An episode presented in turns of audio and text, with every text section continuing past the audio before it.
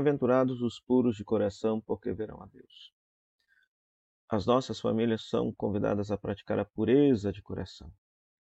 Essa bem-aventurança é muito necessária nos tempos atuais. Por quê? Nossa, nossa sociedade, ela muitas vezes manipula as intenções, alimenta maus desejos no nosso coração.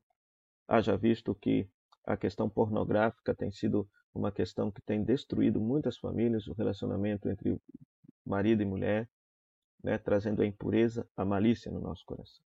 O que é a pureza de coração? É ter reta intenção, é ter honestidade, né?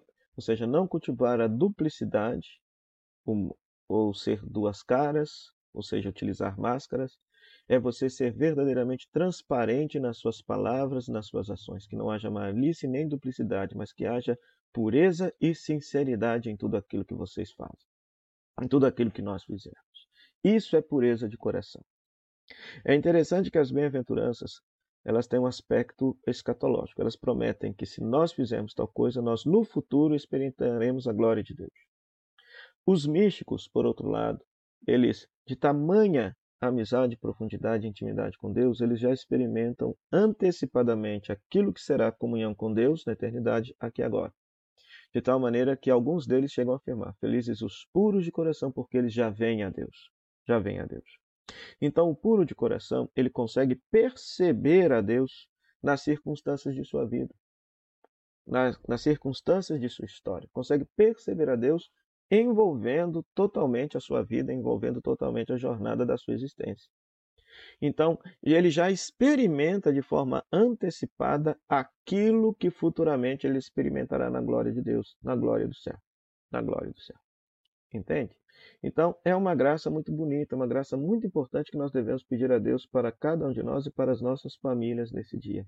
A pureza de coração, a simplicidade do olhar, a reta intenção em tudo aquilo que nós fizermos. Retirar de nós a malícia, a maldade, retirar de nós a, esta perversidade que tantas vezes está escondida ali dentro do nosso coração, dentro do nosso coração. De um modo muito especial, de modo muito especial, pedir a Deus que livre as nossas famílias do vício da pornografia que tem destruído a afetividade e sexualidade de tantos casais, de tantos casais, né? Ou seja, que haja realmente pureza no olhar, pureza nas intenções, pureza nas intenções.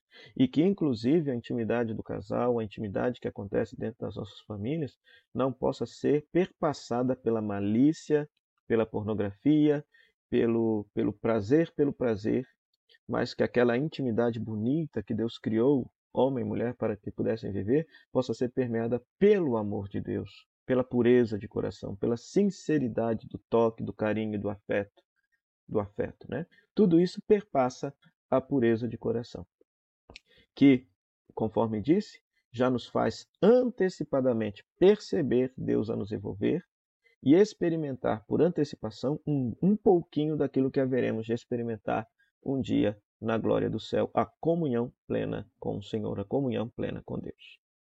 Para isso, peçamos a Deus que nos abençoe e conceda às nossas famílias a pureza de coração. O Senhor esteja convosco, Ele está no meio de nós. Que a bênção de Deus Todo-Poderoso, Ele que é Pai, Filho e Espírito Santo, desça sobre você e sobre sua família e permaneça para sempre. Amém.